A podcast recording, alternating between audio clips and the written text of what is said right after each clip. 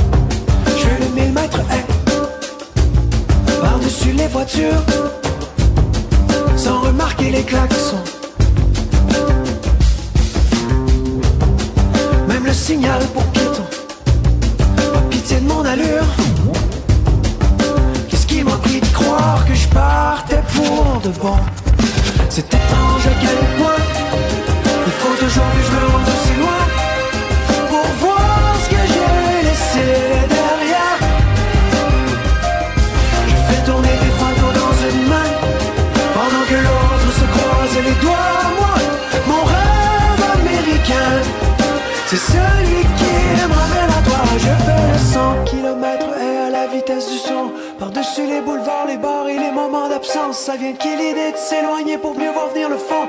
Encore le fucking va-et-vient des amours à distance. Mes larmes se mélangent à l'eau salée sur mes lèvres. Au rythme des vieux et de pieds dans l'océan. Je fixe le soleil embrouillé qui se lève. Je m'imaginais pas que tu me manquerais autant. Pourquoi il faut toujours que je me rende aussi loin? Pour voir ce que j'ai laissé derrière.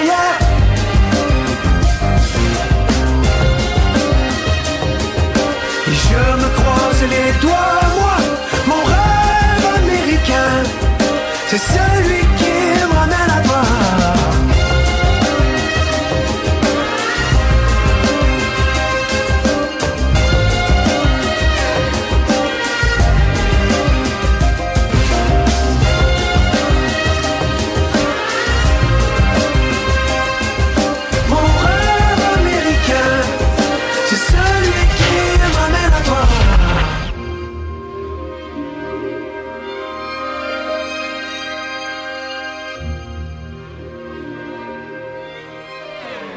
Et vous êtes de retour au Trio de la Culture. Vous venez d'écouter de l'album Quand la nuit tombe de Louis-Jean Cormier, 100 mètres est. Et nous allons commencer ce- cette première émission avec un texte. En fait, c'est la première fois, je pense, qu'on fait ça à l'émission. Catherine, tu me corrigeras, c'est parler d'un chapitre d'un livre plutôt qu'un livre complet. Euh, nous allons y aller parce que c'est c'est un livre qui est quand même tout de même assez dense. C'est le dernier chapitre du premier tome de l'histoire de la sexualité de Michel Foucault, qui s'appelle Droit de vie et pouvoir sur la mort. Euh, rapidement, pour les personnes qui ne connaîtraient pas Michel Foucault, euh, il est né en 1926 à Poitiers. Il est mort en 1984 à Paris du sida. Euh, Droit de mort et pouvoir sur la vie est le dernier chapitre de, ce premier tome de l'histoire de la sexualité, histoire de la sexualité qui changea beaucoup dans la tête de Michel Foucault. En fait, dans ce livre, Michel Foucault sort l'idée que le pouvoir, dans le fond, est de, dans le fond, il sort l'idée de l'hypothèse, il sort de son idée du pouvoir comme étant une hypothèse répressive. En fait, maintenant, il insiste, euh, il à parler de sexualité comme quelque chose qui, euh, qui est omniprésent dans nos sociétés, qui est omniprésent, qui est très, très, très discuté par l'entièreté des personnes. À l'époque, pas 68 heures, beaucoup de philosophes, de psychanalystes ont pignon sur rue pour, euh, pour parler de sexualité. Foucault parle encore une fois dans ce livre-là de son concept central, l'idée de pouvoir. Chez Foucault, le pouvoir avant était quelque chose qui était répressif. Maintenant, ce qui est intéressant, c'est que le pouvoir dans ce livre est quelque chose qui produit de la subjectivité. C'est quelque chose qui incite. Euh, Mathieu, voudrais-tu nous présenter un peu plus davantage ce chapitre? Ben, cette histoire de la sexualité-là, il s'inscrit quand même dans l'œuvre de Foucault après qu'il ait déjà lui-même travaillé sur d'autres types d'histoires. Il a fait l'histoire de la folie, il a fait l'histoire euh, de la prison avec surveiller et punir.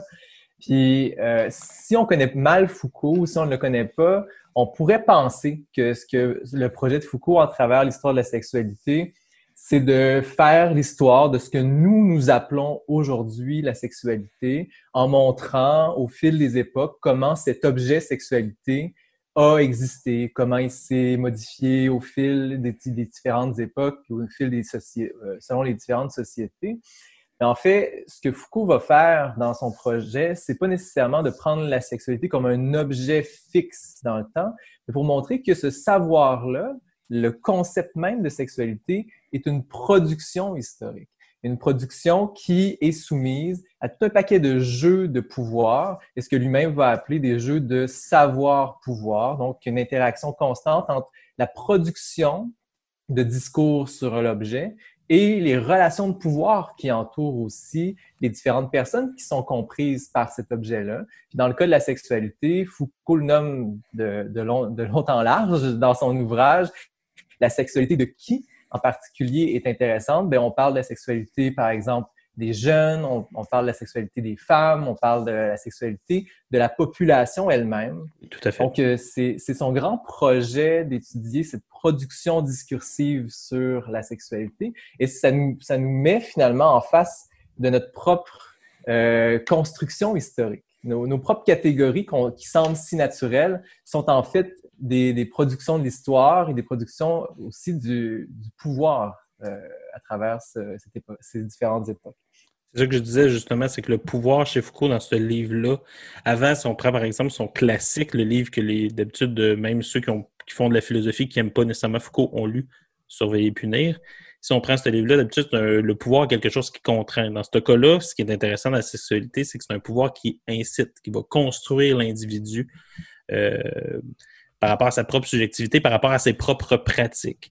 Euh, toi, Catherine, que c'était ta première in incursion, disons, dans l'œuvre foucaldienne, ta porte d'entrée, euh, comment tu trouvais euh, ce chapitre et qu'est-ce que tu en retiens? J'ai trouvé ce chapitre superbe et surtout assez dense. Je dirais pour quelqu'un qui connaît rien du tout de Foucault, c'est euh, quelque chose qui était euh, assez colossal. Euh, Qu'est-ce que je veux dire par là? C'est que quand j'ai commencé à lire, je me suis dit, j'ai le goût d'en lire plus, mais je dois prendre le temps de lire cette œuvre pour bien la comprendre. C'est pas une lecture qu'on prend à la légère. Il faut bien, bien la, comprendre en tant que telle. Même si c'était juste le dernier chapitre, ça m'a donné le goût de lire le reste, ce qui est une bonne chose en soi, parce que euh, ce qu'amène Foucault, c'est pas du tout les les idées que j'avais euh, auparavant. En fait, à la base, je, dans ma tête, puisque c'était un philosophe, euh, j'étais étonnée d'avoir l'histoire d'un concept comme la sexualité. Parce que c'est dans ma tête, c'était plus un historien qui allait faire ça, la façon qu'il l'a fait, mais finalement, puisqu'il nous explique tous les concepts, j'ai compris pourquoi la philosophie était là-dedans. Donc, euh, c'est Qu'est-ce qui t'a surpris, Catherine, euh, dans le fond? Hors micro, tu m'avais dit que d'habitude, quand tu lis des auteurs, certains auteurs ont une tendance à confirmer ce que tu sais déjà. C'est-à-dire que tu mets en gros une référence sur une intuition, sur une opinion que tu as. Dans ce cas-ci, Foucault, tu m'as dit qu'il t'a surpris. Qu'est-ce qui t'a surpris dans ce chapitre? Euh, disons, si je prends un exemple concret, c'est euh, durant, durant une période avec la religion, il fallait faire la confession. L'idée de qu'il fallait parler de la sexualité dans la confesse, donc de parler de ce moment privé-là, même si c'était réprimé, parce qu'il ne, fallait pas en parler, mais il fallait prendre le temps, il fallait prendre la parole durant la confession de dire ce qu'on avait fait de, mal. Donc, on a comme euh, amené la sexualité à, être une problématique en société. Et je trouvais ça euh, super intéressant et pertinent de comprendre euh, que c'est comme une construction sociale et non pas seulement un concept qui a évolué, euh, euh, qui, a juste évolué à travers le temps. C'est comme si c'est le pouvoir qui a eu une action sur ce qu'on avait à dire ou non. Moi qui pensais que la sexualité était un tabou parce que les gens nous empêchent d'en parler, c'est comme si Foucault nous expliquait que c'est par le silence de ne pas pouvoir en parler qu'on qu'on allait en parler. Je trouvais que c'était comme paradoxal et ça m'a intéressée, mais aussi surprise par les exemples qu'il donnait, des exemples que je connaissais, mais qui est. C'est comme s'il a réécrit mon histoire à moi. Et je trouvais ça très bien. Toi, Mathieu, on présentement en studio, on te voit sourire. Euh, qu'est-ce qui te fait sourire? Est-ce que ça te rappelle euh, que, par exemple, euh, quelque chose que Foucault t'a aussi appris quand tu l'as lu, ou est-ce que c'est, dans le fond, quelque chose qui te surprend à la lecture de Catherine? Bien, c'est toujours c'est toujours agréable de voir des nouveaux lecteurs aborder l'œuvre de Foucault. Euh, moi, ça me rappelle moi-même euh, ma propre introduction à cette œuvre-là dans mes cours d'anthropologie au baccalauréat, puis par la suite, où on s'était mis un groupe d'amis ensemble pour se faire un séminaire de lecture sur l'œuvre de Foucault. Euh, c'est clair que c'est une pensée qui est déstabilisante parce que elle remet, dès qu'on se met dans cette logique-là, on remet en question beaucoup de choses qui nous semblent aller de soi. Et c'est le grand projet de Foucault. Hein. Il dit à un moment donné, euh, mon projet, c'est de montrer ce qui est comme pouvant ne pas être ou comme pouvant ne pas être tel qu'il est. Donc, l'histoire... c'est pour ça que l'histoire pour Foucault, c'est quelque chose, c'est l'histoire des discontinuités. Les, les, personnes qui vont justement lire dans l'histoire quelque chose comme un récit explicatif, causal, qui va faire en sorte qu'il y a un enchaînement de dates, de choses, vont être déçues en lisant Foucault. Par contre, on peut lire Foucault comme, le, dans le fond, le, grand penseur de ce qui ne s'est pas passé, ou du moins des leçons à tirer de certains moments, même mineurs de l'histoire Foucault, un peu comme quand il parle de Bachelor dans une entrevue en disant que Bachelor fait toujours jouer la force de Bachelor, c'est d'arriver euh, comme un joueur d'échecs à manger des grosses pièces avec des petites pièces euh, à prendre des auteurs mineurs pour les faire jouer contre des auteurs majeurs, ben Foucault fait aussi ça. Il arrive à faire jouer contre des grands événements historiques, des petites discontinuités, puis à partir de ces discontinuités-là, il arrive à amener un nouveau récit pour la modernité. Vas-y, Mathieu. Il s'intéresse à ce qui apparaît. Puis on le voit souvent dans son œuvre. À telle époque apparaît le concept de population. Puis dans ce cas-ci, apparaît une certaine réflexion sur la vie qui va nommer la biopolitique. Et donc, qui va tout à puis c'est l'objet du, chapitre lui-même, de droit de mort et pouvoir sur la vie. Le pouvoir sur la vie, c'est une nouveauté quelque part qui apparaît autour du 17e, 18e siècle, où là, tout à coup, tous les paramètres de la vie, la reproduction, euh, la santé, etc., vont être compris dans les paramètres du pouvoir. Il va y avoir un intérêt des gouvernements pour avoir une action précise sur la vie de sa population. Catherine? Euh, j'aurais une, question à vous poser les deux, puisque vous avez choisi ensemble de me faire lire cette œuvre-là pour commencer, Foucault. Est-ce que c'est euh, parce que, disons, le biopouvoir est un concept central chez lui? Mathieu, je vais te laisser répondre parce que c'est une discussion qu'on a souvent hors micro. Ah, d'accord. Environ 30 secondes pour y penser, mais ça tombe bien. Après, il y aura des chansons, donc on pourra continuer euh, par la suite. Le, le biopouvoir a été un concept central dans l'œuvre de Foucault pendant 5-6 ans. Cinq Donc, ans. Ah, ah oui? Auparavant, ça n'existait pas, puis à un moment donné, il va le laisser de côté pour passer à autre chose, pour s'intéresser plutôt à d'autres enjeux au niveau de la subjectivité. Mais la raison pour laquelle il faut lire ce chapitre-là, en raison de sa densité, justement, mais aussi parce que il, il donne un petit condensé de son style qui est incroyable, un style d'écriture qui est extrêmement, euh, qui est comme un souffle. Donc, euh, il va constamment euh, faire des listes de différentes choses qui se passent à un moment donné. Donc, je pense que c'est- c'est la raison pour laquelle il faut lire ce chapitre. Vous aviez raison. Alors, nous allons en parler après la pause musicale. Nous allons continuer avec euh, le musicien que nous allons euh, critiquer ou du moins discuter dans la troisième partie de l'émission avec euh, Louis-Jean Cormier de l'album Quand la nuit tombe. Nous allons écouter Les points ouverts avec le Sherbrookeois, pas d'origine mais d'adoption, David Goudreau. Et vous êtes de retour au CFAK 83. Vous venez d'écouter Louis-Jean Cormier et David Goudreau avec la chanson Les points ouverts. Et vous écoutez le trio de la culture, Félix Morin au micro. Euh, avant de partir en chanson, nous étions candidement, Mathieu, Catherine et moi, en train de parler euh, tout bonnement d'un chapitre léger, léger, léger euh, de l'œuvre de Michel Foucault, c'est-à-dire pour, droit, désolé, on rit un peu parce que c'est absolument pas le cas, droit de vie et pouvoir sur la mort. Je me trompe-tu? On dirait que le Droit de mort et pouvoir sur la Droit de vie. mort et pouvoir sur la vie. Je, vais- je savais que j'allais me tromper au moins une fois. Euh, Michel Foucault, dans, dans cette, dans ce chapitre-là, parce qu'il y a une raison de ce choix-là, en fait, va parler au début du fait que avant, le souverain, le pouvoir souverain, dans le fond, avait une possibilité de gérer, la vie de la manière suivante. Il pouvait faire vivre, euh, il pouvait en fait euh, pouvoir, en fait, comment dire ça de manière ça, il avait le droit de prise sur la mort. C'est-à-dire qu'il pouvait envoyer quelqu'un, par exemple, à la guerre, ce genre de choses-là. Et plus on avance dans la modernité, en fait, maintenant, il y a le pouvoir de faire vivre et de rejeter dans la mort. C'est-à-dire que maintenant, la vie fait partie euh, de ce que le pouvoir contrôle. Il va, dire, par exemple, qu'on est dans les disciplines, puis il y aura une espèce de contrôle par la régulation qui va nous amener, dans le fond, à cette ère euh, du bio, euh, du biopouvoir, de la biopolitique. Et pourquoi d'en parler dans le sexe? Moi, ce serait peut-être une question que je me suis posée. En fait, Foucault y répond, c'est qu'il va dire que le sexe, la sexualité, c'est quelque chose qui, justement, nous donne accès à la vie et nous donne aussi accès au corps. C'est pour ça qu'en même temps, le pouvoir s'y intéresse, parce que la vie passe par le corps, c'est bien sûr, mais en même temps, sur la vie des populations, sur comment ils se conduisent, ça nous donne aussi accès au corps des personnes, des sujets du souverain. Mathieu, quelle serait la pertinence d'un tel concept dans l'actualité? On le voit. euh, On le voit. Excusez-moi, mon téléphone a sonné. Est-ce qu'on recoupe puis on reprend? Absolument pas, on va continuer avec ce que tu viens de dire. On le voit, on le voit euh, précisément dans la crise qu'on traverse actuellement, là, qui est celle de l'épidémie de COVID-19. Cette réflexion-là sur la vie, elle est présente dans chacune des actions de chacun des gouvernements au niveau mondial. C'est-à-dire que peu importe le choix qui est fait, le choix qui est fait de euh, soigner, de dépister, de- d'enfermer les populations dans des frontières particulières, ou au contraire de les laisser libres de se contaminer les unes les autres, ce sont tous des choix qui sont réfléchis en termes de biopolitique. On s'intéresse à la finalité de nos décisions politiques sur la vie même, sur la santé, sur la mort de cette population-là. Donc, plutôt que de, voir comme opposer une biopolitique qui serait, par exemple, autoritaire, contre laquelle il faudrait lutter, je pense qu'aujourd'hui, on ne peut pas avoir des formes de gouvernement qui sortent de cet esprit-là de la biopolitique.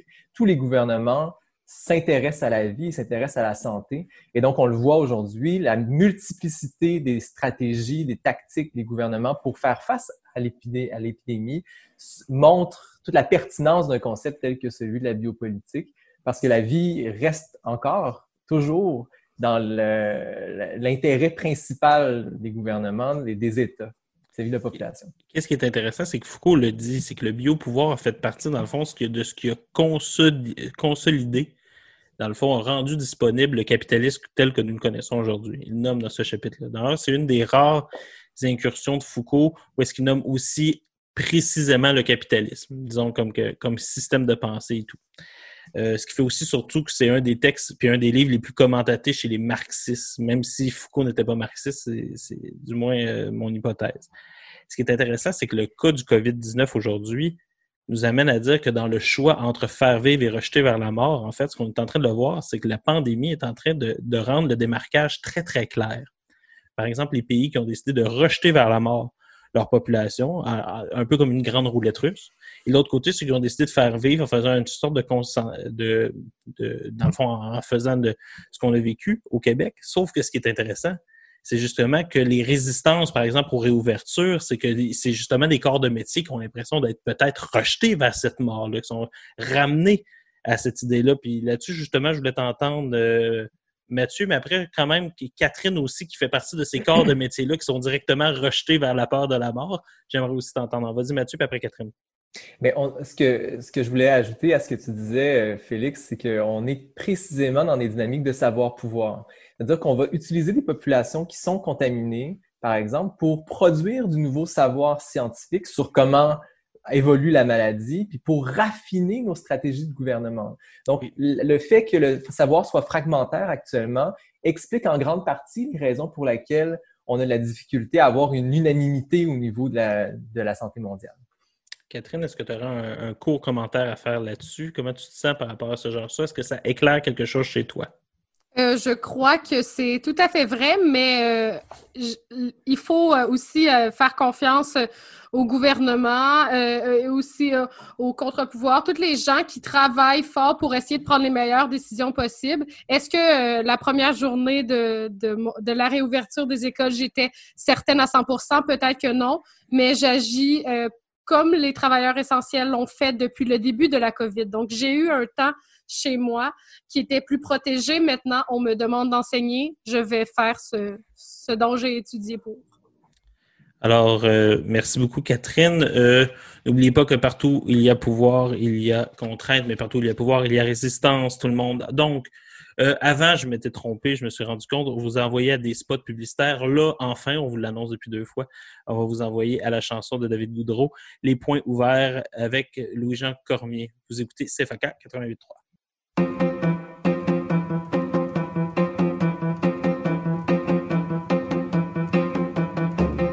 Je me sens faiblir quand tu me fais lire ce que tu reçois. Si tu veux partir, moi je veux partir avec toi. J'arrive à croire qu'on est déjà rendu là veux partir, moi je veux partir avec toi. Dans un endroit où personne nous pointe du doigt.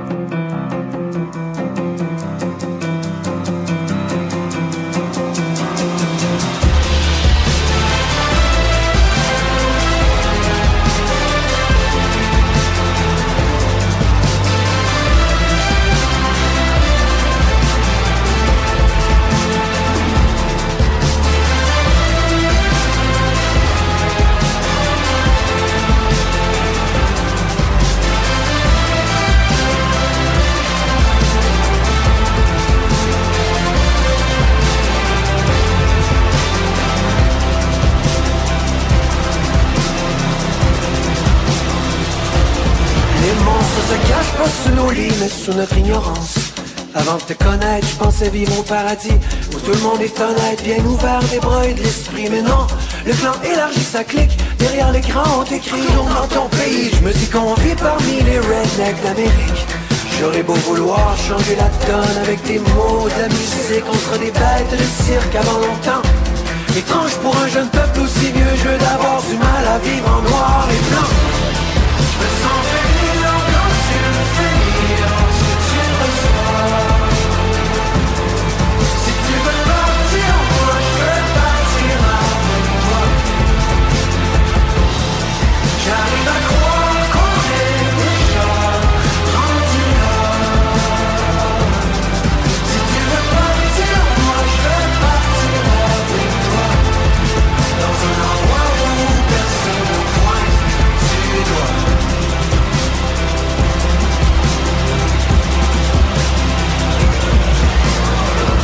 en plein, radeau vide, ce qui reste d'espoir derrière nos voiles, nos rides. On s'envisage sans vergure, on se dévisage, se défigure. Ce que l'on est, de ce que l'on est, ce qui nous définit, nous défait. Noir ou blanc, mémoire aux angles morts de l'histoire.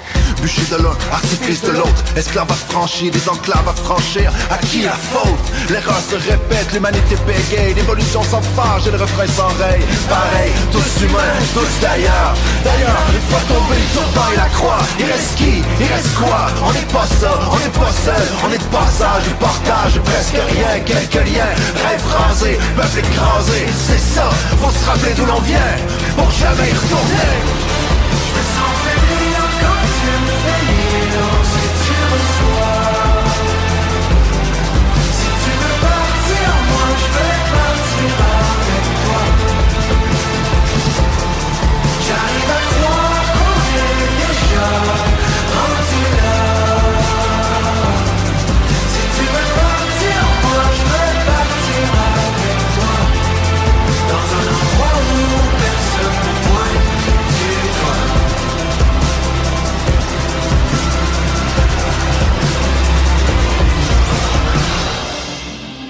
Partir, te départir de ces mots-là, de ces curés de ces mots-là, si curé à ce point-là, à point ouvert, on part d'ici.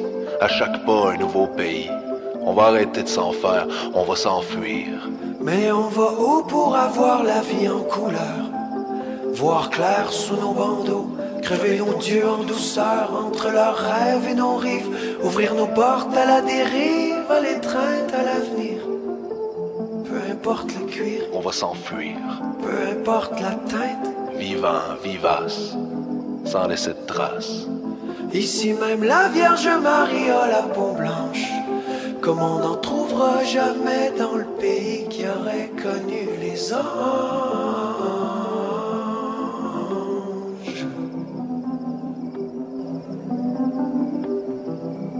Et vous êtes sur les ondes du CFAK 83, Félix Morin au micro avec Catherine Robert. Bonjour Catherine. Bonjour. Et Mathieu Poulain-Lamar. Bonjour. Vous écoutez le trio de la culture. Nous sommes rendus au deuxième moment. D'habitude, nous parlons d'un film, d'un documentaire ou d'une télésérie que nous avons regardé.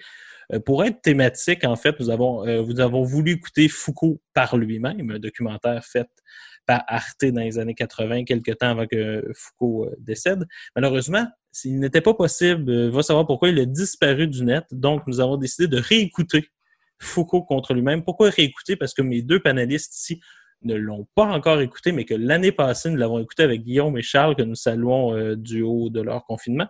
Donc, euh, Catherine, toi qui es une, euh, qui est une espèce de documentaire fait par François Caillat avec euh, Geoffroy Laganerie, Arlette Farge, Léo Bersani, Didier Ribon, Georges Didier Berman, avec bien sûr à la recherche Édouard Louis, un, un documentaire avec des Foucaldiens notoires et avoués. Catherine, comment as-tu trouvé ce documentaire? J'ai trouvé euh, qu'il était. euh, euh, en fait, j'ai trouvé que la vie de Foucault était remplie de rebondissements et très. euh, il y avait tellement d'événements et aussi une grande, une grande soif d'être engagé, d'aller. d'aller dans son écriture, dans ses lectures, dans ses actions contre ce qui était établi. Et je trouve que c'est très louable et surtout euh, si pertinent. Tout ce que j'écoutais dans le, documentaire me faisait encore plus aimer l'homme derrière l'écriture. Et on dirait que j'ai vu euh, dans, les, euh, dans les notions comme dans l'histoire de la, sexualité ou dans euh, l'histoire de la folie qu'il racontait, réellement des, des liens, mais aussi j'ai compris que cha- chacun de ses livres se, termine, se terminait quand il voulait en écrire un autre. Et c'est comme si il voulait déconstruire toutes les notions qu'il avait travaillées euh, à chaque roman. J'ai trouvé euh, que son écriture était... euh, c'est c'est très intelligent, mais aussi euh, euh, surprenant. Il m'a beaucoup surpris dans la lecture, mais aussi dans le documentaire. Euh, c'est c'est quelqu'un que j'aimerais connaître, mais comme je dis... euh, Ça Pour les- c'est ça pour de, de connaître l'entièreté. Je ne crois pas que c'est quelque chose qu'il faut prendre à la légère, mais surtout qu'il faut faire euh, sur le coin d'une table. Je Mais pense que c'est Je vais profiter de, de tout ce que tu viens de dire parce que ce qui est intéressant, c'est que tu as nommé du fait qu'il t'avait surpris. Donc, euh, ça veut dire que tu avais peut-être une certaine idée du métier de philosophe ou du métier d'intellectuel. Euh, puis, lequel de ces mythes-là, de ces idées-là, de ces images-là que Foucault est venu briser chez toi?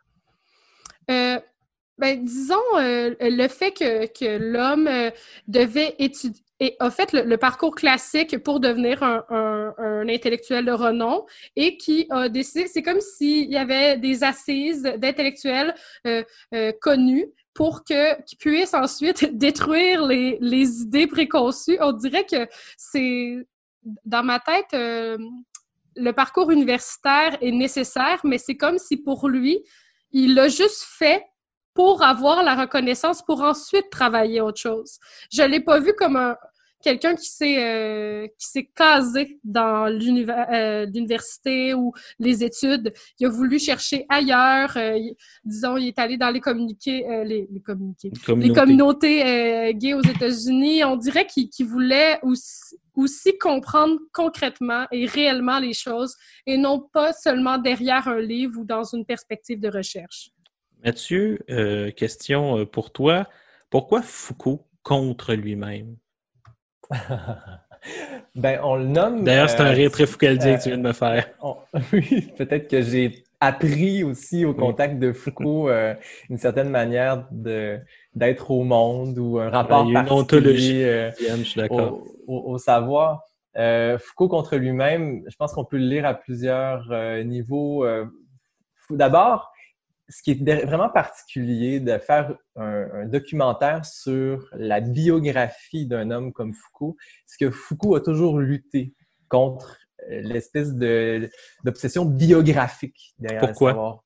Foucault a toujours travaillé sur le savoir et il a toujours critiqué le fait qu'on explique le darwinisme à travers la biographie de Darwin ou le marxisme à travers la biographie de Marx. C'est comme si on voudrait expliquer le, le foucaldinisme à travers la biographie de Foucault. Il a toujours cherché à, être autre que ce qu'il était, il a toujours cherché à se dépasser, à, à se déprendre de soi-même. À un moment donné, il dit, je le cite de mémoire, ne me, ne, ne me demandez pas qui je suis et ne demandez pas de rester le même. C'est une morale d'état civil. Donc, Pour les personnes qui voudraient avoir le texte, c'est la, la préface à l'archéologie du savoir. Ah bon, et voilà, les gens pourront aller lire la véritable citation. Qui est peut-être euh, pas le meilleur texte pour commencer le Foucaldienne, d'ailleurs. Peut-être que la préface est plus accessible que le reste du texte. Donc, euh, euh, il a toujours lutté contre le fait d'être un auteur figé, délimité avec ses frontières. Il a toujours cherché à sortir de ce rôle-là, de sortir de cette, de cette personnalité-là qu'on lui attribuait. Donc, il a toujours été en lutte contre le, la perception que les gens avaient de lui-même et il a toujours été en lutte contre lui-même aussi. Il a toujours cherché à se dépasser. Il a toujours vu l'écriture comme un moyen de penser différemment donc, quand il écrivait un livre, son objectif, c'était d'essayer d'avancer dans son cheminement et non pas de mettre sur papier une réflexion déjà toute faite. Donc, c'est vraiment, moi, pour moi, un cheminement qui est extrêmement inspirant parce qu'on on est à des, années-lumière de ça dans le monde universitaire.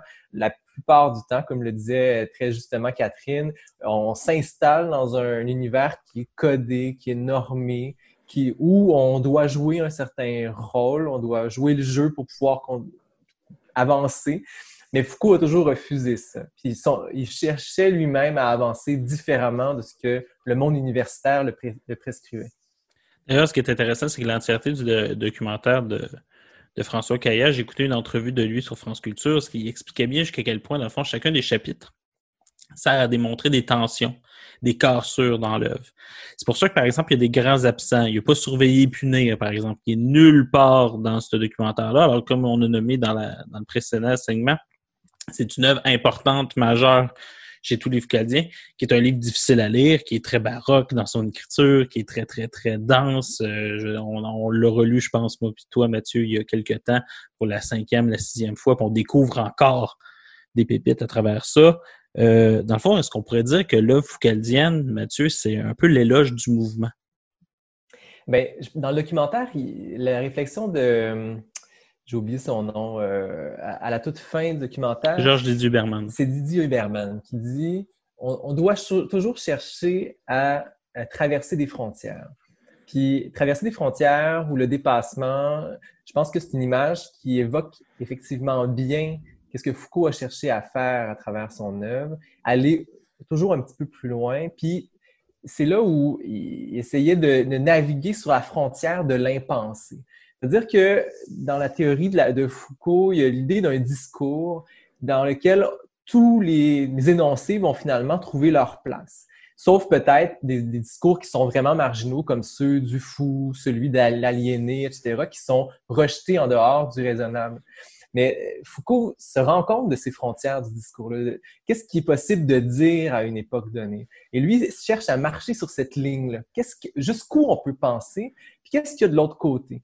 Donc, euh, c'est vraiment une démarche qui implique pas seulement un effort intellectuel, mais comme on le voit dans le documentaire, un effort aussi de sa vie même, qui l'implique dans sa réflexion théorique, notamment quand il va aller aux États-Unis, puis là, il va découvrir vraiment un monde complet. Il va essayer aussi de le théoriser en, le testant, en s'acclimatant on a nommé dans le documentaire les pratiques sadomasochistes, le LSD, etc. C'est tous des éléments qui vont aussi participer, même s'ils en parlent très, très peu dans ses ouvrages, ils vont participer à l'amener à réfléchir la limite du discours ou à la limite du, possible.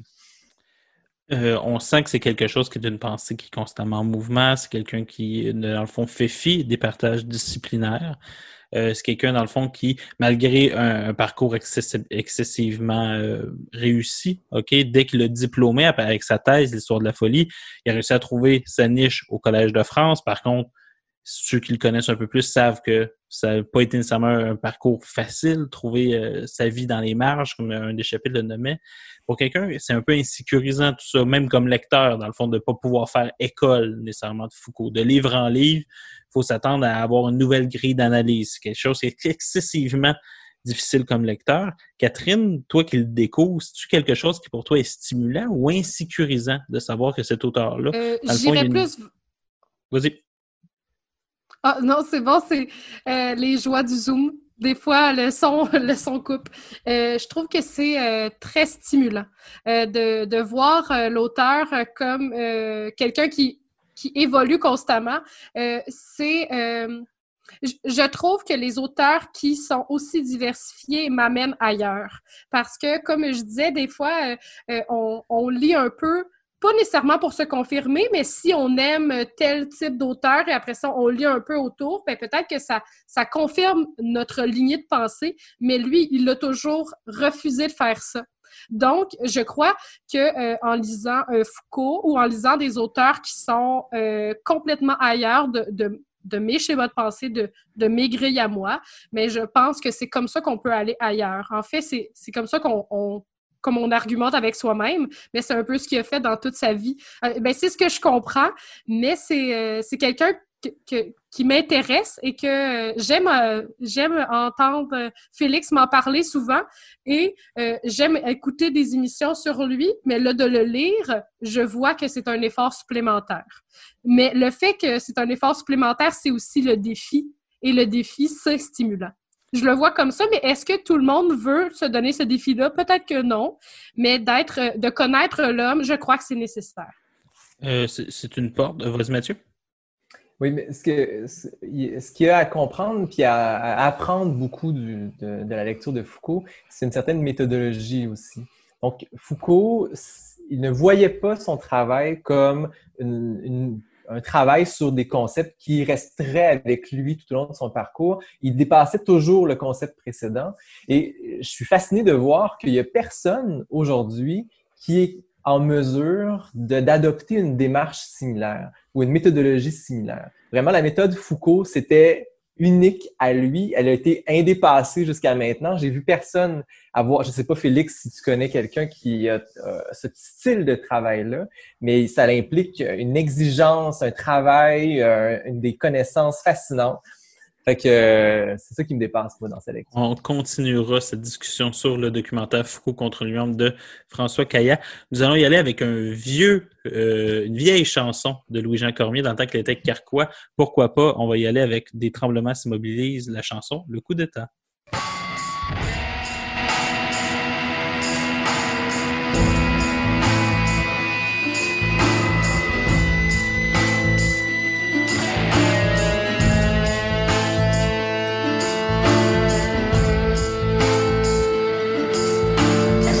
panache au sol, c'est l'air là d'une tête, d'une tête basse et blême, celle qui traîne et porte le teint d'un parvenu, d'une course de rattrapage, du cœur qui tend la voie d'usage, un va-et-vient de temps à autre, celui qui me torture me fraude, mais le pas inconstant, qui cherche le marchepied, mais qui saute à temps.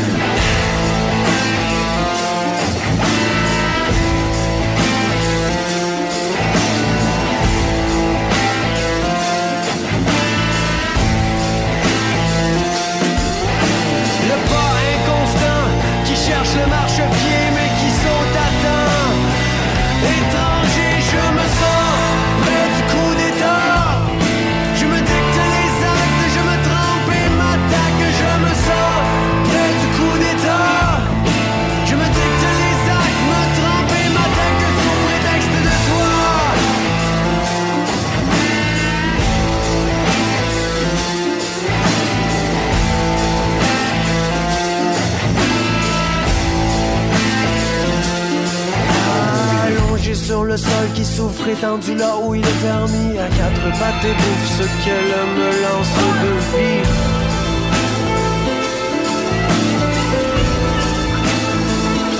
Mais j'ai durement terni depuis nos derniers baisers. J'ai vaguement pris le temps qu'il faut pour expier.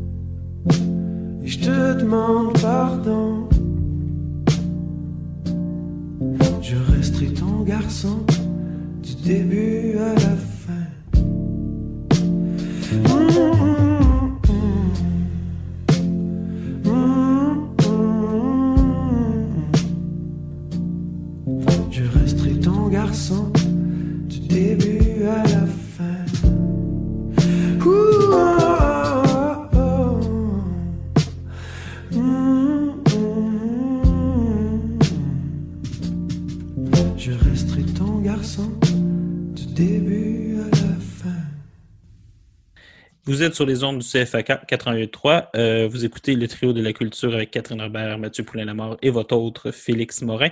Vous venez d'écouter euh, Croire en rien de Louis-Jean Cormier du disque Quand la nuit tombe que nous allons critiquer dans le second bloc, dans le bloc qui va suivre celui-ci.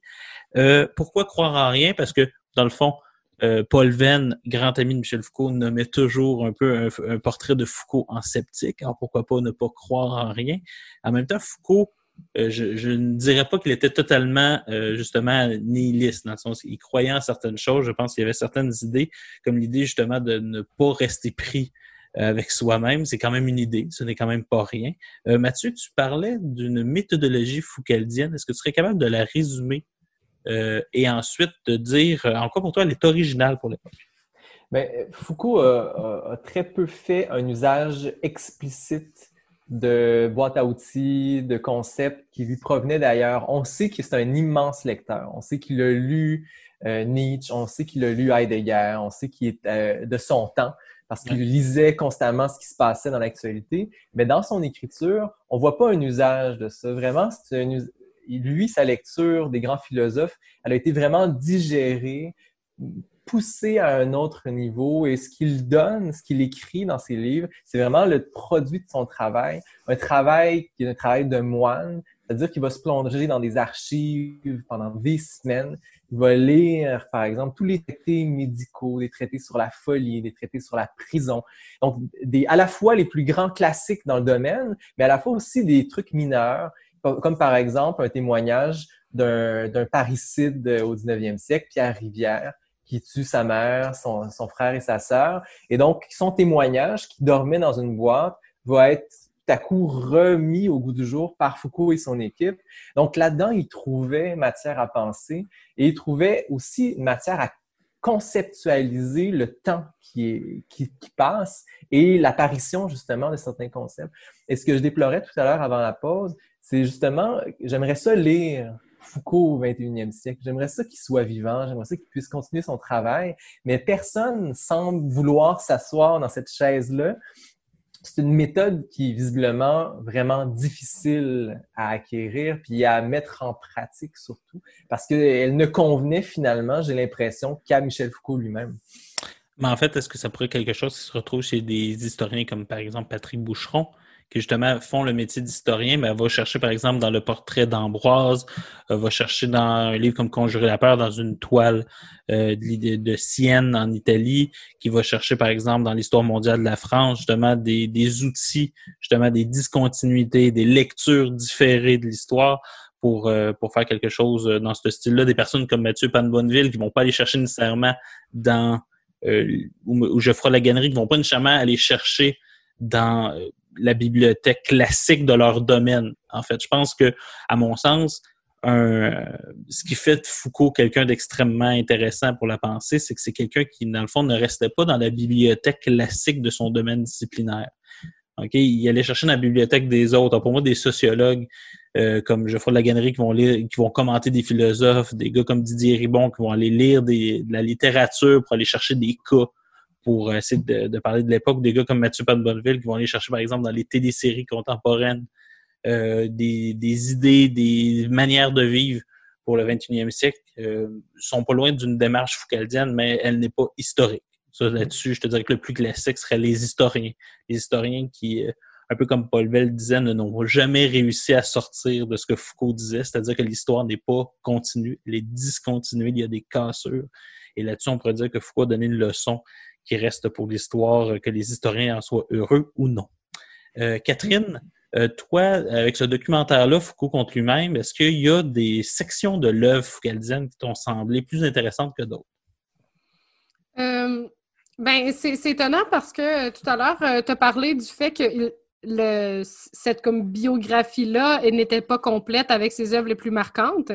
Donc, euh, je ne sais pas si c'est la représentation du documentaire qui n'a pas été assez complète par rapport à ça, mais je pense que euh, le fait de faire un lien entre l'histoire de la sexualité et l'histoire de la folie, euh, c'est très logique et intéressant d'amener d'amener sa recherche par là. Mais comme, comme il disait, c'est le fait qu'il qui travaillait sur une œuvre pour ensuite vouloir en écrire une autre. Je pense que c'est pour ça que ces œuvres-là ont été choisies dans le, documentaire. Et euh, je crois qu'ils ont été bien choisis parce que euh, après la lecture du chapitre, ben, je vais devoir lire euh, l'entièreté de l'œuvre, mais ça m'a donné le goût de lire l'histoire de la folie. Donc, je vois le lien et je trouve que c'est bien. Un retour aux sources, donc, c'est toujours la meilleure manière peut-être de procéder pour lire un auteur je, euh, je, conseille pour, rapidement pour les personnes justement qui sont comme Catherine, qui auraient plus accroché peut-être à la vie de Foucault, l'excellent euh, Michel Foucault de Didier Ribon, qui se lit comme un roman. C'est, je pense, Mathieu, tu pourrais confirmer avec moi que c'est un excellent ah, livre. Oui, je, l'ai tellement aimé. Je pense que j'ai lu deux fois, une à, la suite de l'autre. ah, mais c'est ça, c'est, excellent. Puis en même temps, c'est une porte d'entrée aussi dans l'œuvre de Didier Ribon, ce qui est déjà une bonne chose parce que tout est Ribon est là. Et sinon, moi, je conseille toujours pour les personnes qui sont plus techniques euh, le Michel Foucault de Frédéric Gros aux éditions Que sais-je, qui est un, un condensé style Que sais-je à Michel Foucault. Oui, Catherine, tu as cinq secondes. Euh, oui, j'aurais juste à dire qu'il y a euh, des, des, petits livres avec Folio Plus Philosophie qui expliquent les, euh, les textes. Disons, moi, j'ai lu La volonté de savoir, le texte qu'on a lu, mais il y avait aussi un, un dossier par Frédéric Rambaud par la suite. Donc, des fois, c'est une façon plus simple de comprendre l'œuvre avec les notions décortiquées. Je pense que ça peut aider certains lecteurs lecteurs qui veulent commencer par euh, les œuvres de Michel Foucault. Tout à fait, sauf que Folio Plus, tu n'aurais que le chapitre final de l'histoire de la sexualité, donc ce c'est ah, pas une œuvre complète, ce n'est seulement que le chapitre final. Euh, sur ce, nous allons aller rapidement euh, en musique avec la chanson La photo de Louis-Jean Cormier et nous allons revenir critiquer le disque.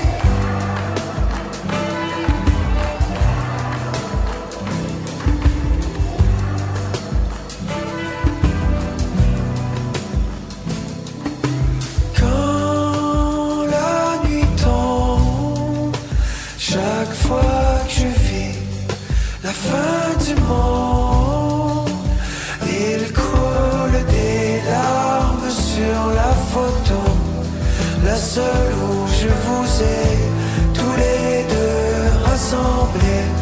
Celle qui me prouve à quel point vous étiez heureux. Les sourires.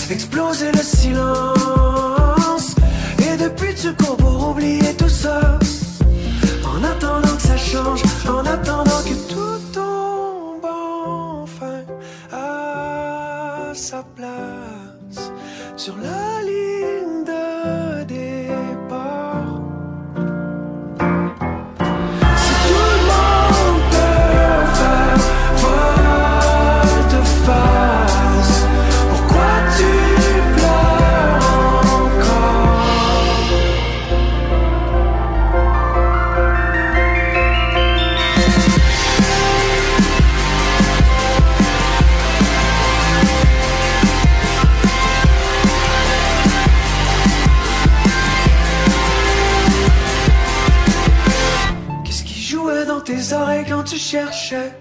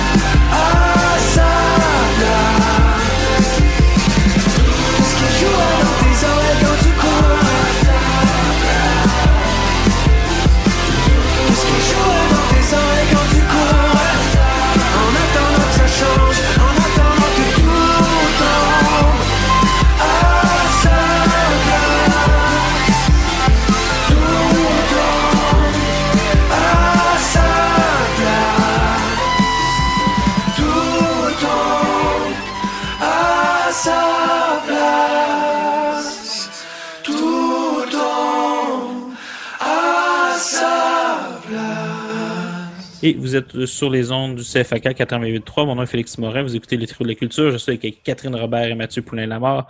Vous venez d'écouter la chanson Tout tombe à sa place de Louis-Jean Cormier. Et c'est justement de ce disque, Quand la nuit tombe de Louis-Jean Cormier que nous allons parler. Louis-Jean Cormier, dans le fond, euh, pour plusieurs personnes, nul besoin de le présenter, mais tout de même, euh, des fois, certaines personnes apprennent des choses. Il était auparavant chanteur du groupe euh, rock alternatif québécois mythique Carquois euh, l'a quitté pour avoir une carrière euh, solo. Et là, le Quand la nuit tombe est son troisième disque. Disque, euh, dans le fond, qui, date, en fait, qu'on attendait depuis de longue date, compte tenu du fait que ça fait cinq ans entre ce livre, entre ce disque et les grandes artères qui était son disque précédent. Et disque assez spécial parce que Louis-Jean Cormier, qui est reconnu pour être un grand guitariste, sur ce disque, il n'y a aucune guitare. Catherine Robert, qu'as-tu pensé de ce disque? J'ai euh, réellement aimé ce disque-là. Euh, euh, des fois, le- les artistes qui, travaillent dans une carrière solo, on attend beaucoup d'eux et il ne m'a pas déçu avec cet album. Je trouvais qu'il travaillait des textes qui étaient rassembleurs. On pouvait s'y fier. C'était très... je dirais le terme funky. Euh, il y avait beaucoup d'électro. Euh, on voit qu'il a écouté beaucoup de hip-hop également euh, dans sa, façon de, traiter son, son CD.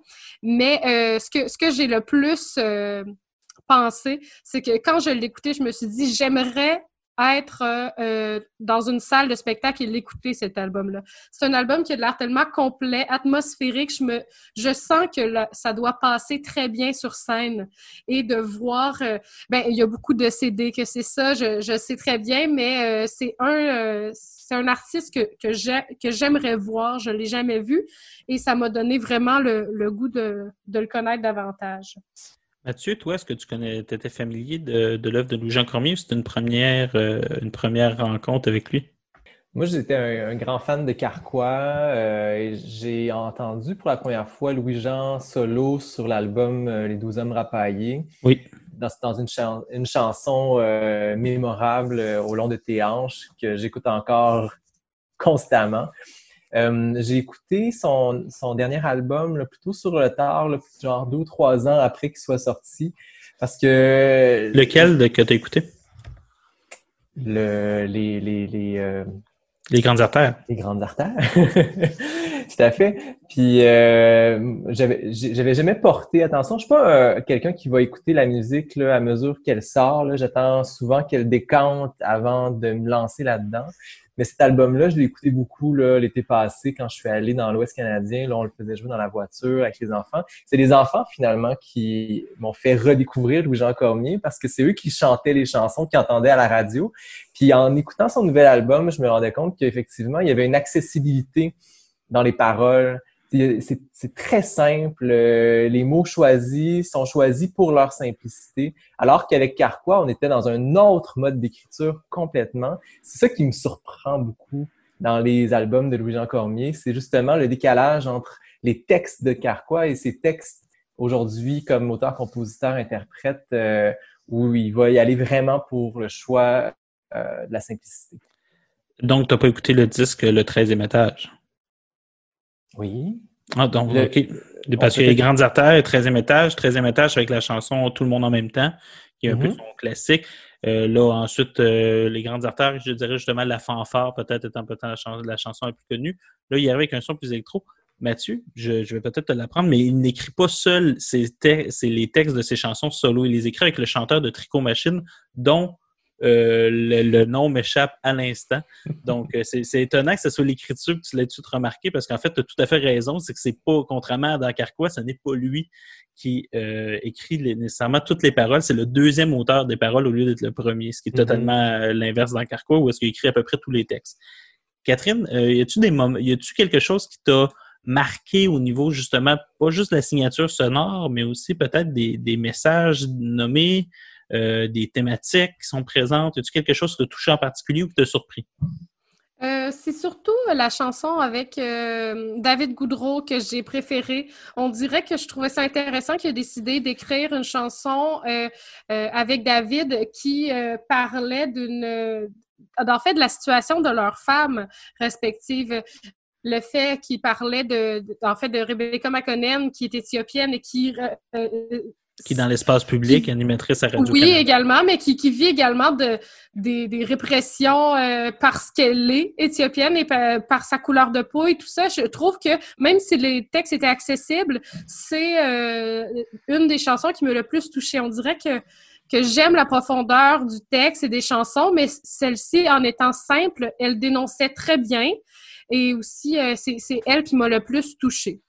Important de Euh, nommer que la répression nommée par Catherine, c'est pas la répression justement à la télévision, c'est dans le fond des messages qu'elle reçoit sur les médias sociaux qui fait en sorte qu'il décourage euh, Louis-Jean justement un peu au niveau de, de, de ça. Toi, Mathieu, c'est quelque chose aussi qui t'a qui t'a frappé? Parce que le, disons que plus on avance avec Louis-Jean Cormier euh, dans sa carrière solo, plus il y a une politisation de certains textes, ou du moins il n'a pas peur de nommer certains enjeux qui est, par exemple, la fanfare dans le dernier disque où est-ce qu'on était très, euh, il revenait sur 2012. Là, on va sur des conflits qui sont un petit peu plus euh, raciaux, d'en croire en rien. Dans le fond, il avoue son athéisme à son père qui était prêtre, mais qui, justement, tristesse est mort avant de pouvoir entendre la chanson. Euh, que- qu'est-ce que ça te, qu'est-ce que ça te fait penser, ce genre de Ben, moi, je ne l'ai pas suivi assez assidûment pour pouvoir vraiment tracer une évolution. J'ai l'impression que Carquois était politique sans nécessairement l'être de la manière que Louis-Jean l'est aujourd'hui. Euh, il y avait certainement un sens euh, qui était plus difficile à aller chercher, notamment par exemple dans le coup d'État, où on parle pas d'un événement précis ou de quelque chose de particulier. Là, j'ai l'impression que euh, Louis-Jean fait le choix de, de la clarté aussi. Il veut exposer une certaine manière de voir sans qu'il y ait d'ambiguïté, puis que ce soit accessible pour le plus grand nombre. Puis visiblement, c'est que ça fonctionne. Il y a beaucoup de, il y a des publics de tous les âges et euh, sa musique peut être appréciée, peu importe peu importe qui on est. Donc, euh, je pense que c'est principalement ces choix-là qui sont faits. Moi, j'ai beaucoup aimé l'entendre citer Falardo dans une de ses chansons quand il dit « On va toujours trop loin pour ceux qui vont nulle part ». Donc, euh, sans, que euh, ça soit explicitement nommé, on voit qu'il va s'abreuver aussi aux, aux, contemporains, aux gens de son époque là, qui ont réfléchi le monde, qui, qui réfléchissent aussi le politique qu'est-ce qui est intéressant, c'est que moi, j'avais eu la chance au secondaire de faire une entrevue avec eux pour lors de la sortie de Temps s'immobilise. C'est une chose que j'avais, j'avais posé des questions sur la, justement, pourquoi ils s'engageaient avec une chanson comme le coup d'État. Ce qui est intéressant, c'est justement, il y avait une peur à l'époque, je pense, chez Carquois, de se peinturer dans le coin en amont des, des, des causes politiques claires. Euh, par exemple, si tu dis que tu es un groupe souverainiste, ben, tout d'un coup, il y a une série de personnes qui ne t'écouteront plus. il y avait une espèce de, de, peur par rapport à ça. Euh, là, je pense que Louis-Jean Cormier, lui, euh, vu que c'est sa carrière, c'est ce qu'il fait, que ça n'engage que lui, ben, a l'air de clairement être capable de prendre plus position. En même temps, aller chercher David Goudreau sur un enjeu, justement, où est-ce que, alors que c'est un souverainiste, les deux, euh, qui nomment clairement, ils ne peuvent pas nécessairement se faire accuser d'être des méchants fédéralistes ou des choses comme ça. C'est un, move aussi assez génial au point de vue tactique pour euh, s'éviter certaines critiques. Mais toi qui étais euh, fan de Carquois, qui étais fan peut-être du rock, du moins de la complexité sonore qu'il y avait dans Carquois, est-ce que, dans le fond, justement, l'absence de guitare, une approche beaucoup plus pop avec des synthétiseurs, avec deux drums, avec de nombreux pianos, est-ce que c'est quelque chose qui t'intéresse ou qui que tu considères quand même comme étant moins bon, par exemple, que Carquois? Ben là, vous demandez-moi pas de comparer euh, ce qui se passe aujourd'hui avec Carquois, là. Ça, ça va être difficile. Mais euh, moi, je suis assez ouvert aux nouveautés. Puis certainement que l'écoute de cet album-là aurait pas été la même il y a cinq ans mon écoute, ma sensibilité a évolué aussi avec les nouveaux, nouvelles sonorités. Donc, ce qui se passe dans Louis-Jean Cormier, j'y vois beaucoup, beaucoup de clins d'œil à des choses qui existent un petit peu partout. Puis une évolution globale aussi de la culture, de la musique populaire en Amérique du Nord puis au Québec. Ah, ben, c'est parfait. Tu nous laisses euh, justement euh, une belle transition. Nous allons aller en publicité et nous revenons tout de suite après pour finir notre discussion sur l'album La Nuit tombe de Louis-Jean Cormier. Vous êtes au CFAK 88.3. Et vous êtes de retour au CFAK 83. Vous sortez de publicité, donc, euh, euh, on espère que l'émission est plus intéressante que ce que vous venez d'écouter. Euh, donc, nous, vous êtes le, nous sommes le trio de la culture et nous étions en train de parler, dans le fond, de Quand la nuit tombe de Louis-Jean Cormier.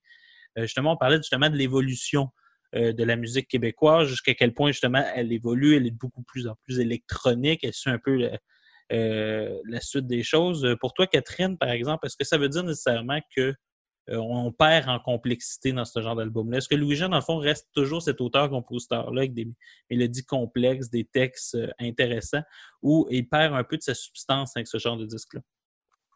Je dirais que c'est un peu le cas. j'ai beaucoup aimé, mais je pense un peu comme Mathieu par rapport à ça, c'est que je m'adapte à la, à, la musique d'aujourd'hui pour apprécier davantage.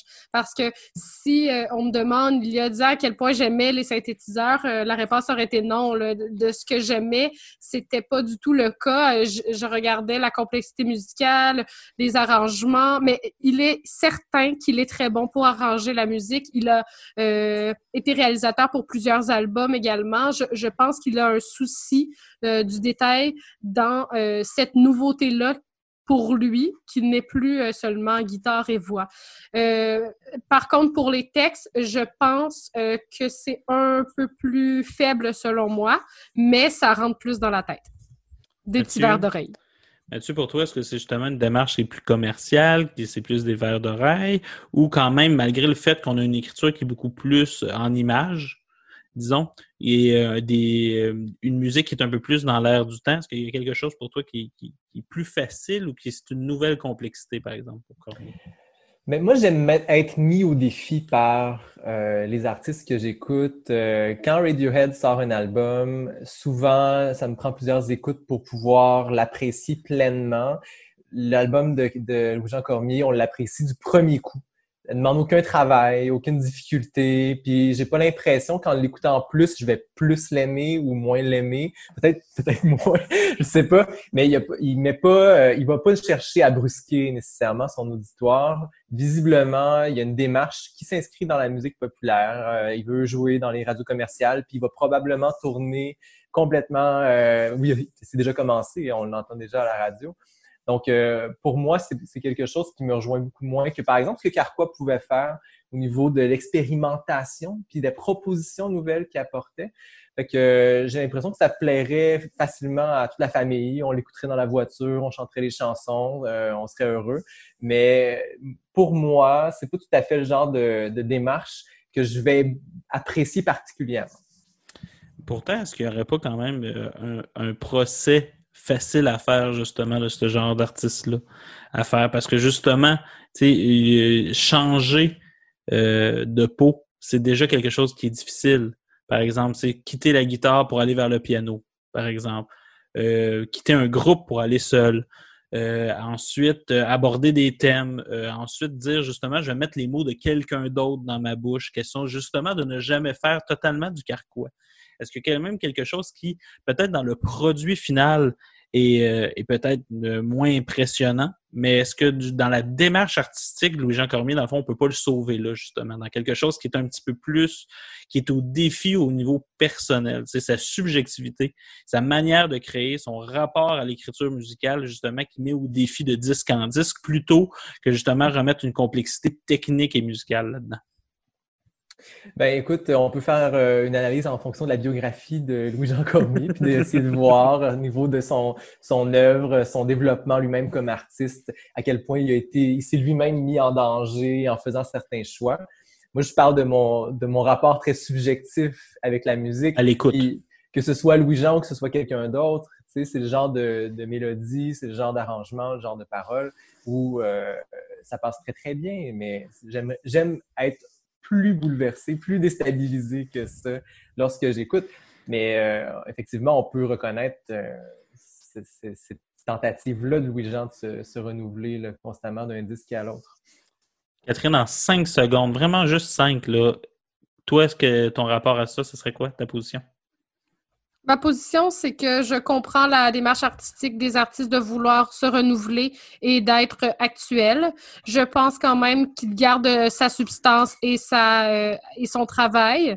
Euh, est-ce que pour moi euh, c'était un album qui était bon? Oui. Est-ce que j'ai plus aimé Carquois? Également Donc je pense que c'est c'est mon opinion là-dessus.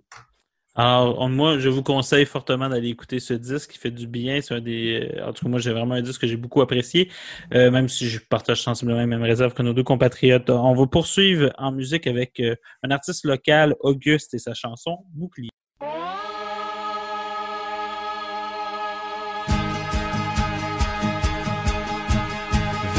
degrés de longitude éclairés que par la lune, je parle me parle dans tes yeux.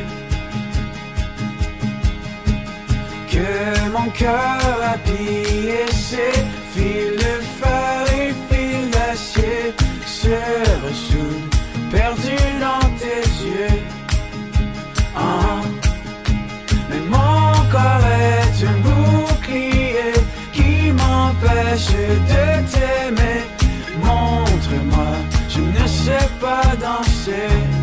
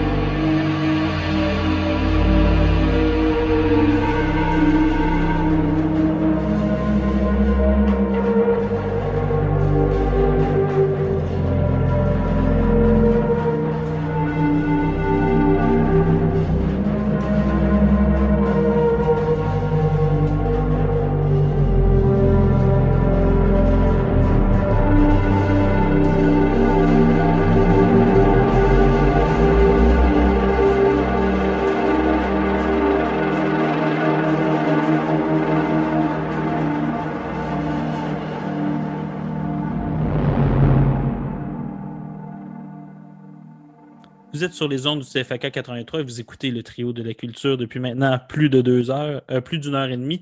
Euh, vous venez d'écouter la chanson Umami de Claude Pelgag de son dernier disque Notre-Dame des Sept Douleurs, qui est un, merveilleux virlangue à nommer à la radio.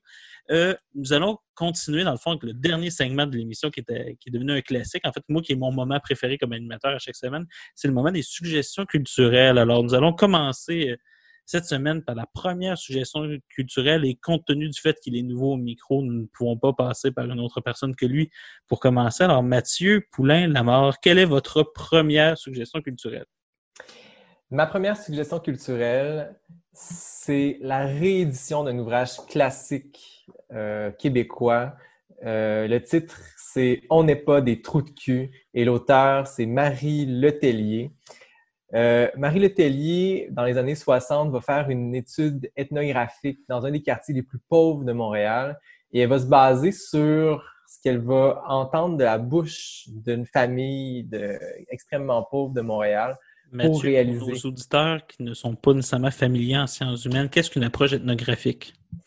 Une, une approche ethnographique, c'est la méthode privilégiée de l'anthropologie, donc où le chercheur va aller lui-même partager le quotidien des gens euh, qui avec lesquels il va travailler, sur lesquels il va euh, étudier- faire des études. Et donc, euh, Marie Letellier va avoir fait cette démarche-là auprès d'une famille. Donc, on va passer beaucoup de temps à écouter les histoires, les récits de cette famille-là du centre-sud.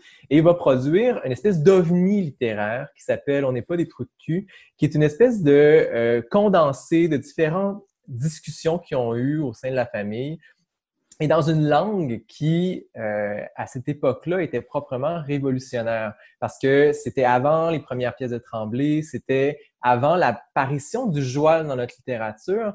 Et l'écriture, euh, je pourrais vous, vous en citer des, des extraits, on voit à quel point il y a déjà une tentative de montrer c'était quoi la réalité de cette, de cette époque-là. Comme par exemple, lorsque euh, Tinoir, Tinoir qui est le personnage principal de cette ethnographe-là, parle de sa mère. Il dit « Ma mère était grosse, elle faisait peur, elle pesait 300 livres pour vrai. Tiens, regarde son portrait. Puis elle était plus grosse que ça quand elle est morte. Elle était tellement grosse qu'elle avait de la misère à marcher. Elle s'arrangeait pour faire marcher les autres.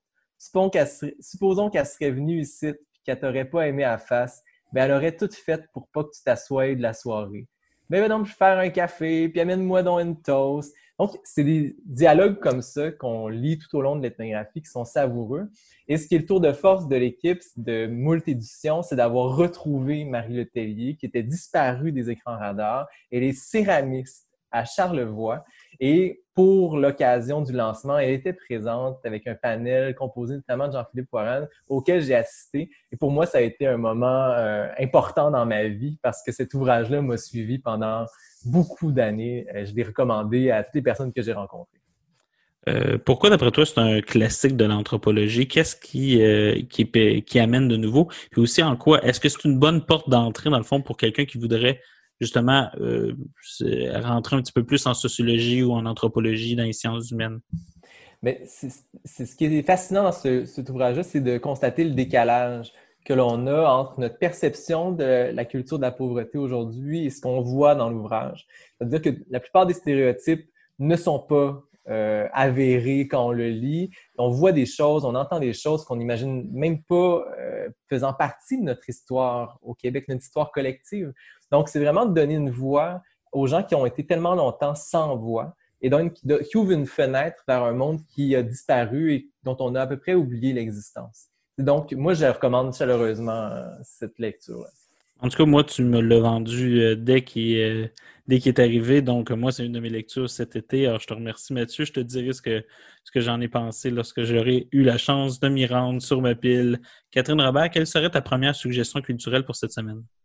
Euh, J'irai avec un EP euh, qui a été très rafraîchissant pour moi durant mes multiples marches dans les dernières semaines. C'est le EP de Juliane Chiasson. En fait, c'est euh, ben, c'est c'est un, garçon qui était dans le groupe de Season avec son frère qui est euh, aujourd'hui connu sous le nom de Hubert Lenoir, euh, qui est très qui, qui, intéressant. C'est un peu tassé de ce, de, ce style-là avec The Season euh, qu'il avait euh, créé avec son frère. Euh, c'est très très doux à l'oreille. C'est un, peu de synthétiseur encore une fois, mais c'est très accrocheur, très été. ça, c'est plaisant et je trouve réellement qu'il qu'il amène du gros soleil dans, dans une semaine et je pense que c'est nécessaire de, oui, se rendre avec des défis, euh, avec nos lectures, notre musique, mais que euh, c'est important de le faire, surtout dans ces temps-ci, euh, dans ces temps de, COVID. Donc, c'est ça, c'est un EP que j'ai beaucoup apprécié. je pense que la musicalité est, très forte, beaucoup de beaucoup de batterie, c'est très rythmé. je trouve que c'est ça, ça, nous donne envie un peu de danser. Et je trouve que c'est un, un, beau souffle à donner aux gens dans, dans les prochaines semaines. Je pense qu'on a tous besoin un peu de bouger, de danser dans ces temps qui peuvent être sombres pour plusieurs personnes. Moi, ma suggestion cette semaine, ma première suggestion ne sera absolument pas originale. Pourquoi être original quand on peut recenser des choses vieilles? Quand je veux dire vieille, c'est un vieux cours de Michel Foucault. Foucault qu'on vient de parler pendant longtemps durant cette émission, alors pourquoi pas cinq minutes supplémentaires, et un cours euh, sur une notion qu'on entend constamment euh, on se fait rabâcher les oreilles par rapport à ça, c'est le néolibéralisme. Euh, une des choses qui est importante de savoir de Michel Foucault, c'est que dans son cours Naissance de la biopolitique, biopolitique dont nous avons parlé dans le dernier chapitre de, l'histoire de la sexualité, Foucault, dans le fond, dit voulant travailler sur la biopolitique, dit qu'il va s'intéresser au cadre dans lequel s'est développée cette biopolitique, c'est-à-dire le libéralisme. Et euh, cependant, il va rapidement, plus il va avancer, dans le fond, pour essayer de comprendre ces différentes conduites-là, il va finalement laisser de côté de manière très drôle, parce que ça va revenir à plusieurs moments dans le cours. Il va laisser tomber la biopolitique pour simplement faire un cours sur le néolibéralisme, pour faire un cours complet sur une notion qui est à cette époque-là tout à fait nouvelle pour l'histoire au Collège de France. On est en 78-79, juste pour vous dire jusqu'à quel point ce cours-là est, d'une actualité brûlante à l'époque, mais brûlante, tellement brûlante que les personnes ne s'en rendent pas compte qu'il est en train de parler de maintenant. C'est qu'à la fin du cours, deux semaines plus tard, Margaret Thatcher, qui est une figure de proue du néolibéralisme en politique, est élue en Angleterre et euh, va commencer à instaurer cette, ce que Didier Ribon appellerait une révolution conservatrice. Euh, c'est vraiment quelque chose qui, est intéressant. En fait, il va parler des deux formes euh, de néolibéralisme qu'à l'époque, l'ordo-néolibéralisme allemand, qui est dans le fond une réaction au nazisme, ce qui est déjà très intéressant, ce qui nous permet d'avoir une lecture un petit peu plus affûtée du néolibéralisme, puis de moins en faire une espèce de caricature euh, économique, puis justement essayer de comprendre euh, les intuitions qu'il y avait derrière certains de ces auteurs-là, justement, qui réagissaient dans le fond des régimes totalitaires. dans le fond, Foucault nomme même dans le cours jusqu'à quel point il serait intéressant de faire justement euh, l'histoire justement de, ce concept-là à travers justement les réfugiés politiques, euh, qui, comment les réfugiés politiques dans d'autres pays vont amener des idées nouvelles. Euh, et aussi une réponse aux politiques keynésiennes qu'il va avoir à l'époque. Même chose aux États-Unis, qui est le néolibéralisme qui nous intéresse, ben, du moins qu'on connaît le plus avec un, économiste comme Hayek ou Gary Becker, et qui, eux, vont plus directement en lien avec le New Deal, c'est-à-dire une grande place prise dans l'intervention de l'État dans l'action économique et une espèce de peur de la bureaucratie, peur de l'URSS, ah, justement peur du nazisme, euh, peur d'une espèce d'omniprésence de la bureaucratie. Et là, il va apporter, au fond, différentes choses euh, sur le néolibéralisme. Je savais en en parlant que Mathieu allait vouloir en parler. Alors, je te laisse, vas-y. Ce que j'ai trouvé vraiment intéressant dans cette lecture-là, c'est que Foucault ne conçoit pas le néolibéralisme comme un simple programme économique. Il montre que c'est une nouvelle manière de gouverner les populations. Et c'est à travers le, gouvernement le plus, euh, le, plus mince possible. Le qui va, que va s'opérer tout le néolibéralisme. Donc, ça n'aura pas un seul impact sur l'économie, sur euh, sabrer dans les programmes gouvernementaux et en laissant libre cours au libre marché, mais même la justice va être euh, maintenant gérée de manière néolibérale. Donc, moi, ça, m'a, ça a complètement changé ma perspective sur le néolibéralisme. Et on peut voir aussi à quel point ça, ça a pu être une, une, approche qui est séduisante pour certains groupes qui sont marginalisés et qui ont bénéficié de, euh, de cette liberté-là, de ce, ce, mode de gouvernement particulier euh, qui était le néolibéralisme. En fait, ce qu'on peut voir jusqu'à quel point euh, dans le néolibéralisme, premièrement, ce n'est pas une absence de l'État, c'est une, un- une déviation du rôle de l'État. L'État va continuer d'intervenir, mais différemment.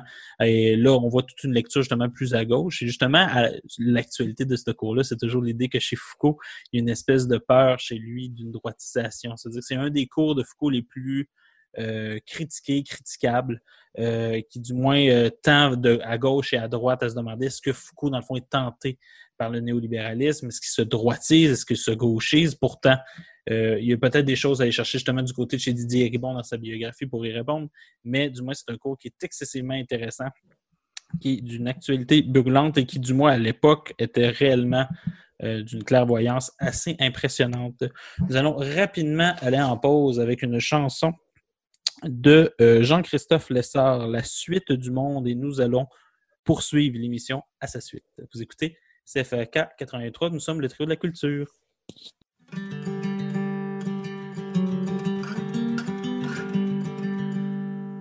Nous écouterons les complaintes des rivières,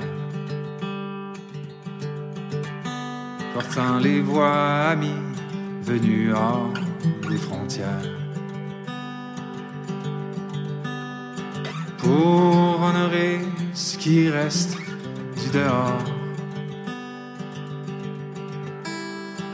peut-être sauver tout ce qui n'est pas mort. Nous prendrons les rues à peindre le vertige. Sur nos visages vêtus de rêves aux couleurs vives. Pour les esprits s'abreuvant de lumière. Larmes de vie sur leader incendiaire. Nous irons montrer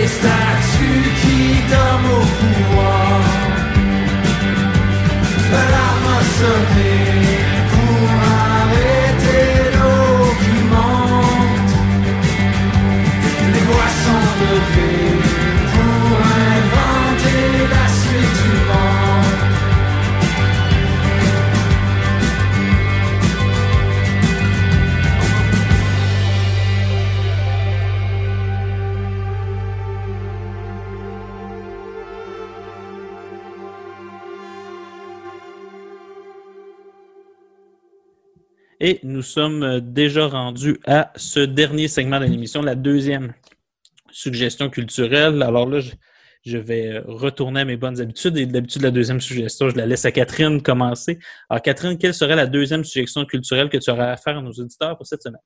Euh, J'ai lu euh, récemment le livre Querelle de Robert Val, un livre de euh, Kevin Lambert que j'ai réellement euh, apprécié.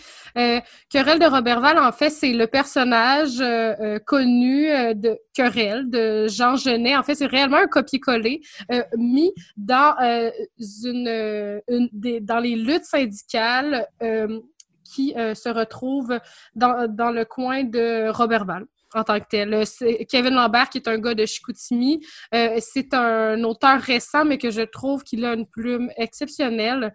Euh, c'est intéressant de voir aussi les variations de langage dans ce, livre-là, de voir les luttes syndicales. En fait, c'est un livre très complet avec des qui- nous surprend. Euh, J'ai dit le mot surprise et surprend euh, souvent, mais c'est quelque chose que je recherche dans mes lectures et dans ma musique ou dans quoi que ce soit.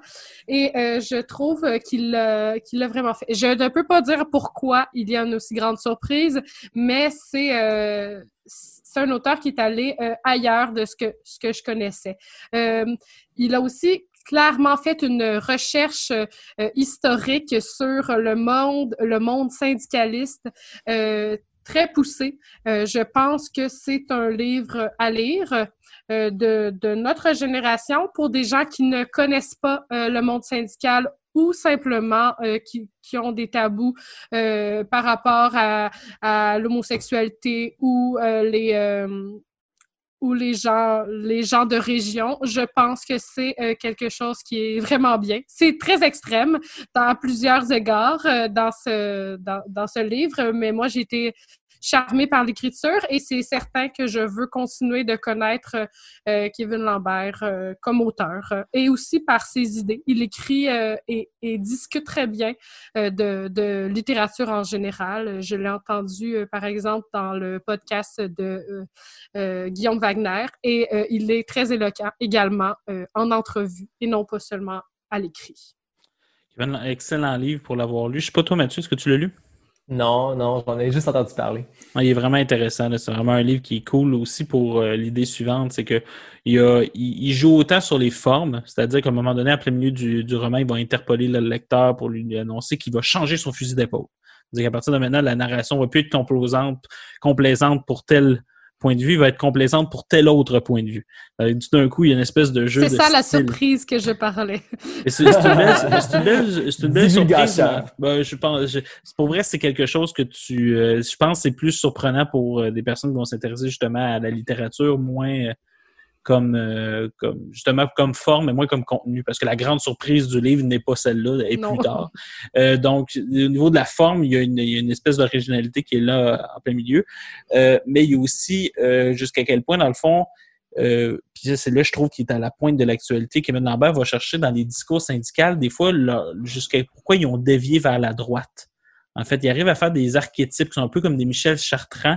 Tu les vois tranquillement se tasser vers la droite. Puis tu comprends maintenant pourquoi une certaine gauche des années 70-80, qui était là au Québec, tout d'un coup, pour les, euh, pour les jeunes de gauche, ou pour euh, il y a quelque chose qui, qui est incompréhensible, qui a une incompatibilité à se comprendre, qui n'est pas seulement dû aux régions, mais qui est aussi dû à la façon dont on problématise des enjeux sociaux. Moi, c'est ce qui m'a vraiment surpris de, ce livre-là. C'est pour ça que c'est un livre qui est aussi intéressant parce que c'est un hommage à Jean Genet, qui était un ami de Michel Foucault et partenaire dans le groupe Information Prison, mais aussi parce que il y a dans ce livre-là euh, autant du contenu pour le fond que pour la forme. Alors, je pense que tout le monde euh, euh, il va s'y trouver, sauf si vous êtes particulièrement là, c'est euh, c'est pour vous. Hein, si vous êtes euh, gardez, gardez votre réponse pour vous, mais si vous êtes particulièrement homophobe, ce n'est peut-être pas le meilleur livre euh, pour Pas vous. du tout.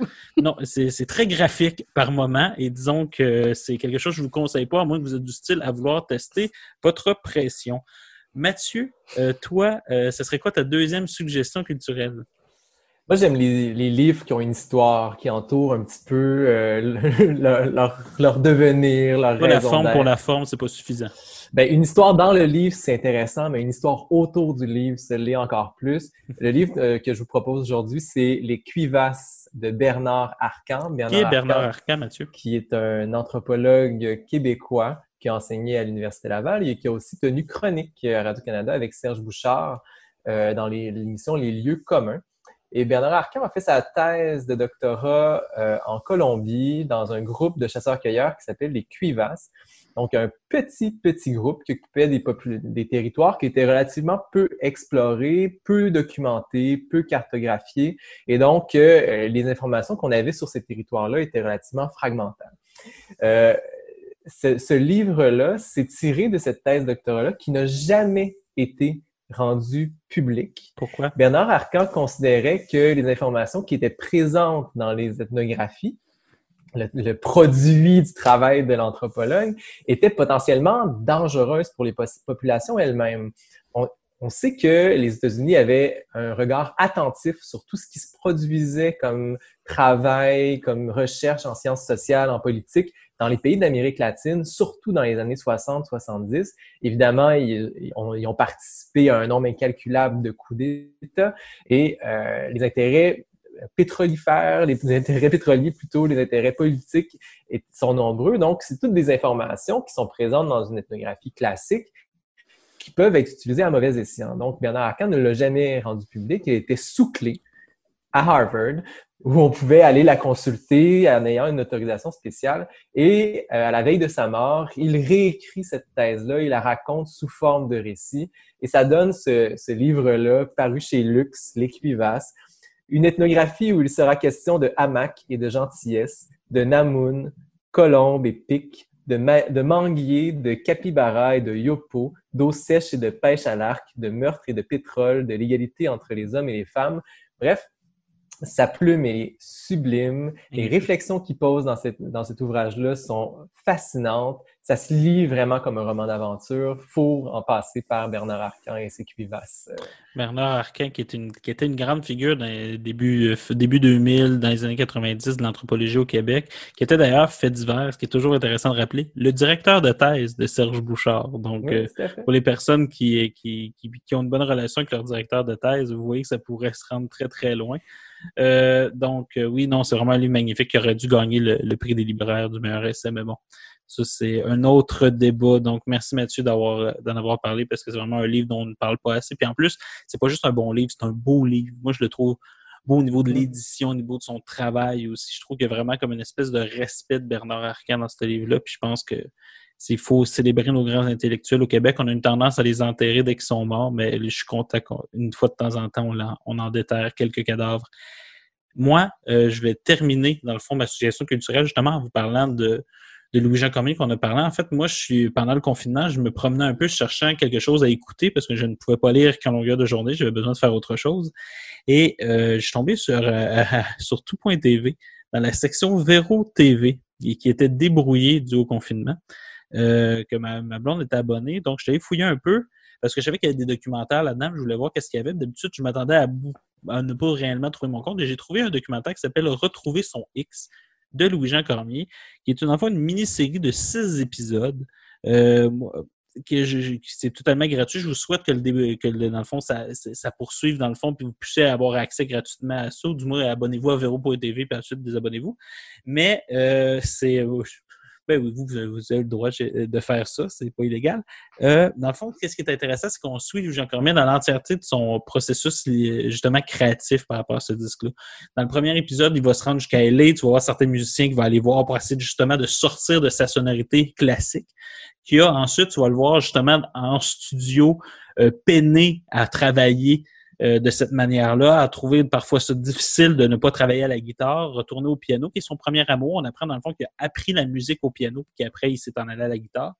Mais tu vois qu'il change son équipe, il y a des nouveaux collaborateurs justement pour pouvoir euh, travailler avec ça. Euh, ensuite, tu vois, le, toute l'espèce de travail de. qu'on- Tu sais, souvent, on nomme ces humoristes, dans le fond, le rodage, aller où les humoristes vont au bordel, par exemple, mais lui, euh, qui est un bar en passant, qui n'est pas l'autre bordel, euh, dans le fond, ben, ce qu'on pour aller roder des choses, mais lui, il s'en va roder, dans le fond, ses chansons. C'est-à-dire qu'il va partir avec une série de chansons, il va aller en spectacle, essayer de voir un peu le pouls euh, du public. Puis ce qui est intéressant, c'est qu'il va partir aussi avec son parolier. Dans le fond, son parolier qui va écouter les différents spectacles, va dire ce mot-là, il brise le, rythme, il brise la tonalité. euh, ils rentrent pas dans la mélodie. Donc, il y a une espèce de travail, justement, de plusieurs spectacles. Puis ce que tu vois, c'est que certaines chansons qui se deviennent des coups de cœur, justement, du public, il y a une espèce de facilité. Puis que Louis-Jean, justement, va rajouter, dans le fond, va consolider ces chansons-là, va, dans le fond, être surpris des fois parce que justement, les chansons qu'il aime le plus n'est pas nécessairement les chansons que le public va, va justement accrocher. Euh, aussi, ce qu'on va voir, c'est le, le travail du texte. On, on écoute beaucoup de chansons qui n'ont pas fait la cote finale aussi. Ça, c'est aussi ce que j'ai trouvé intéressant, c'est entendre plein de choses que finalement ne seront pas sur le disque, mais qu'on sait qui ont été enregistrées. Mais il y a au moins une trentaine de chansons pour ce disque-là, ce qui est assez impressionnant. Puis finalement, on va aller même jusqu'à euh, la, dans le fond, la tournée publicitaire. C'est-à-dire comment maintenant, euh, à cette ère-ci, Spotify, à cette ère où est-ce que le disque est de plus, en plus difficile à, à, se vendre, mais qu'étonnamment, le vinyle revient. Mais euh, comment on vend un disque? Comment on le met en marché? Alors là, ce qui est intéressant, c'est justement voir que, dans le fond, la graphiste, elle pense plus en termes de comment faire ça pour un vinyle, puis de l'autre côté, comment les publicitaires, eux autres, sont déjà sur le numérique, sur comment mettre ça en ligne, comment, sur quel médium faire ça, quel clip, comment on voit le clip aujourd'hui au 21e siècle, contrairement, par exemple, dans les années 80, qui est un outil de marché vraiment important, mais le clip aujourd'hui, c'est pour vendre une chanson, vendre une certaine idée. Euh, des choses. Comment aussi euh, tes fans les plus fidèles, comment dans le fond leur donner des primeurs, comment pour euh, justement fidéliser un peu clientèle. On est comme dans une industrie musicale qui est en plein mouvement. On voit que Louis-Jean Cormier, dans le fond, fait partie, des rares artistes québécois qui, dans le fond, suivent la vague. Ils sont vraiment comme qui essaient de rester euh, le plus possible à jour pour, dans le fond, que le monde l'écoute encore. en fait, tu vois qu'il fait peu de compromis sur le fond. Dans le fond, il, il aime que le public aime ses chansons, mais il retravaille énormément. Puis certaines chansons qui semblaient moins aimées par le public, finalement, restent quand même sur le disque. Mais euh, on se rend compte, dans le fond, qu'il y a un processus créatif qui fait en sorte que oui, moi, j'ai envie de sortir un album, mais j'ai envie qu'on l'écoute aussi. C'est-à-dire que je, je, ne fais pas de compromis sur le fond, mais après ça, je vais faire des compromis sur la forme pour justement euh, qu'on ait accès à mon disque, pas tomber dans l'oubli et pas tomber dans les has du métier. Alors, on voit que mais on voit que c'est tout un casse-tête et que c'est excessivement difficile pour un artiste. Ça prend beaucoup de temps. On se rend compte jusqu'à quel point la mise en marché a une place prédominante euh, dans le marché de la musique. Alors, on est déjà à la fin de l'émission, tout le monde. Alors, premièrement, j'aimerais remercier Mathieu de s'être joué pour la première fois avec nous à l'émission. Ça a été un grand plaisir. Merci ouais, d'avoir été. C'est vraiment un honneur. Collègue enseignant au cégep de Sherbrooke, mais aussi ami, surtout même. Euh, Catherine, co-animatrice depuis, deux, depuis trois ans. Tu es la seule membre originale toujours présente du trio de la culture. Merci beaucoup de t'être au jeu. Je sais que Foucault, c'était pas facile, puis tu t'es prêté en souriant, puis euh, vraiment, tu as mis du temps. Merci beaucoup. C'était vraiment très, très, très apprécié. Tu étais très bonne. C'était très apprécié également de, de, connaître. En fait, les, les propositions euh, sont écrites. C'est euh, ça qui est intéressant aussi, de ne pas connaître toujours les collaborateurs. C'est d'avoir des propositions qui, qui, sont différentes. Fait que c'est sûr que je vais regarder ça. Alors, vous, vous avez écouté pendant deux heures le trio de la culture, troisième épisode. On se revoit la semaine prochaine. La semaine prochaine, le livre Taureau, une vie sans principe. Merci beaucoup et à la prochaine.